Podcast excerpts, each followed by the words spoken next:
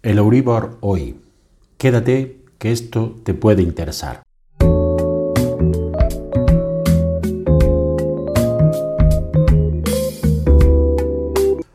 ¿Cómo está el Euribor a día de hoy y cómo ha cerrado el mes de noviembre? Pues bien, esta es una cosa, una cuestión que afecta bastante a, a los hipotecados ya que depende de ello la cuota que van a pagar, sobre todo aquellos a los que se les va a someter a una revisión.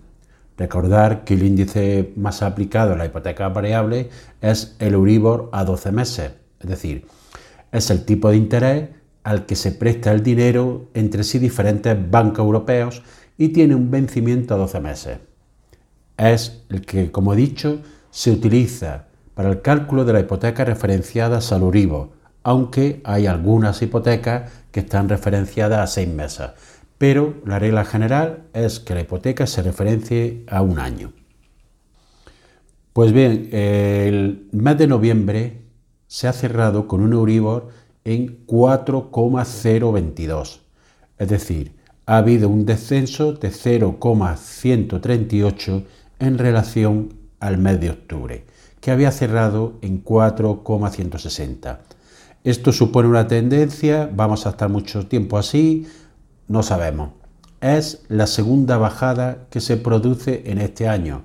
La anterior se produjo en el mes de agosto, que también descendió algo más de 0,1 punto. Según la mayoría de los economistas, aunque hay que decir que esto es también ha habido muchos errores en la predicción cuando comenzaba el año pasado o finales del año pasado, en el que se prevía que a partir de mitad de año 2023 habría un mayor control de la inflación y por tanto se empezaría a reducir eh, el tipo de interés por el Banco Central Europeo y como consecuencia de ello bajaría el Euribor. Pero esto no se ha producido así, la inflación ha seguido alta, sobre todo la inflación subyacente, lo que supone que el Banco Central Europeo haya ido subiendo casi siempre el tipo de interés, excepto en la última reunión que lo mantuvo, lo que ha supuesto que en el mes de noviembre haya habido un descenso del Euribor. ¿Cuál es la evolución futura que se prevé al Euribor durante el año 2024? Pues la mayoría de los economistas prevén que haya una estabilización del Euribor unos meses en torno al 4% y que vaya descendiendo progresivamente hasta situarse en, en torno al 3%, quizá algo menos. Y esto es debido a que se está estudiando que el Banco Central Europeo rebaje los requisitos mínimos de la economía que tenía establecido en relación a los tipos de en relación a la inflación. Tiene el Banco Central Europeo como objetivo de inflación el 2% en la Unión Europea, y se está estudiando que eso se pase al 3% por, por em, no ser tan duras las condiciones económicas y poder adaptar así mejor la economía.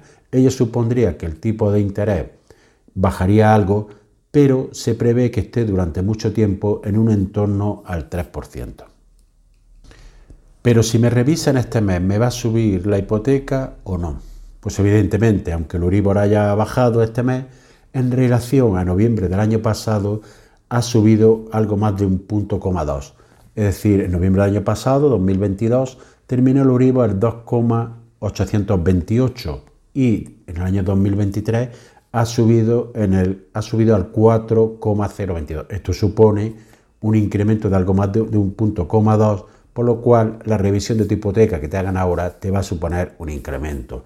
También en aquellas hipotecas que estén referenciadas a seis meses, aunque en este caso la subida es mínima, ya que en mayo estaba el Euribor en 3,862, lo cual esta subida va a ser mínima.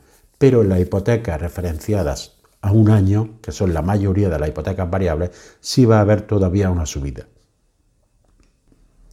En el caso de que te toque revisión de la hipoteca, pues para una hipoteca media, aproximadamente de unos 150.000 euros, que se pague en 25 años y que tenga como, Euribor, como diferencial el Euribor más un punto, que es el tipo normal que es establecida, eh, supone que una cuota podría sufrir un incremento inferior a los 100 euros.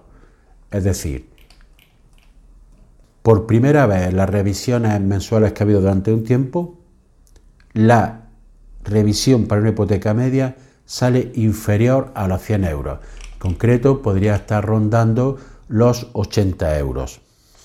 Esto supone ya un cambio de tendencia en las revisiones futuras. ¿Por qué? Porque el Euribor ha estado bastante alto desde, mm, digamos, desde enero del año pasado ya se, se situó por encima del 3,33%, lo que supone que las revisiones que se hagan a partir de ahora van a sufrir un pequeño incremento, pero si el Euribor desciende algo, ya prácticamente ese incremento no se va a producir. ¿Por qué? Porque ya el Euribor estaba muy alto. Por ejemplo, dentro de unos meses, en marzo o abril, el Euribor estaba cerca del año 2022, el, Euribor estaba cerca, perdón, del año 2023, el Euribor estaba cerca del 4% ya. Si se revisa este año y ronda el 4% o algo inferior, esto supone que no va a haber incremento de la, cuota hipotecaria.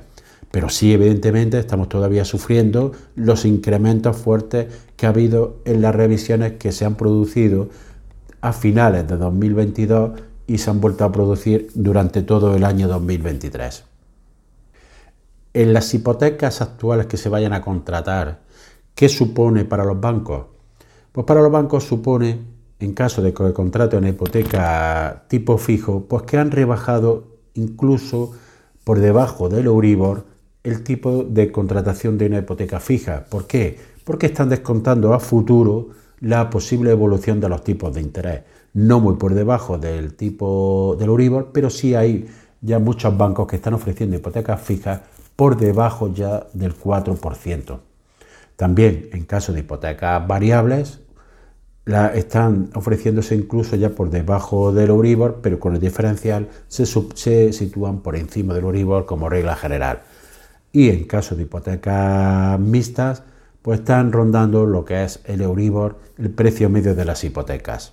Por eso a la hora de contratar hipotecas hay que estudiar muy bien tu situación económica para ver cuál te conviene actualmente a la hora de pedir un préstamo hipotecario. Si te ha gustado el episodio, recuerda darle al me gusta y suscribirte al canal. Nos vemos en el siguiente episodio. Y así llegamos al final del episodio de hoy.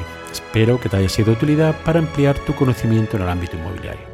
Si quieres que este podcast llegue a más personas, puedes compartir en tu red el enlace del episodio o darle una valoración positiva en la aplicación que utilizas para escucharlo. Recuerda que me puedes seguir en abogadoinmobiliario.com. Gracias por escuchar, nos vemos en el siguiente episodio y que tengas un excelente día.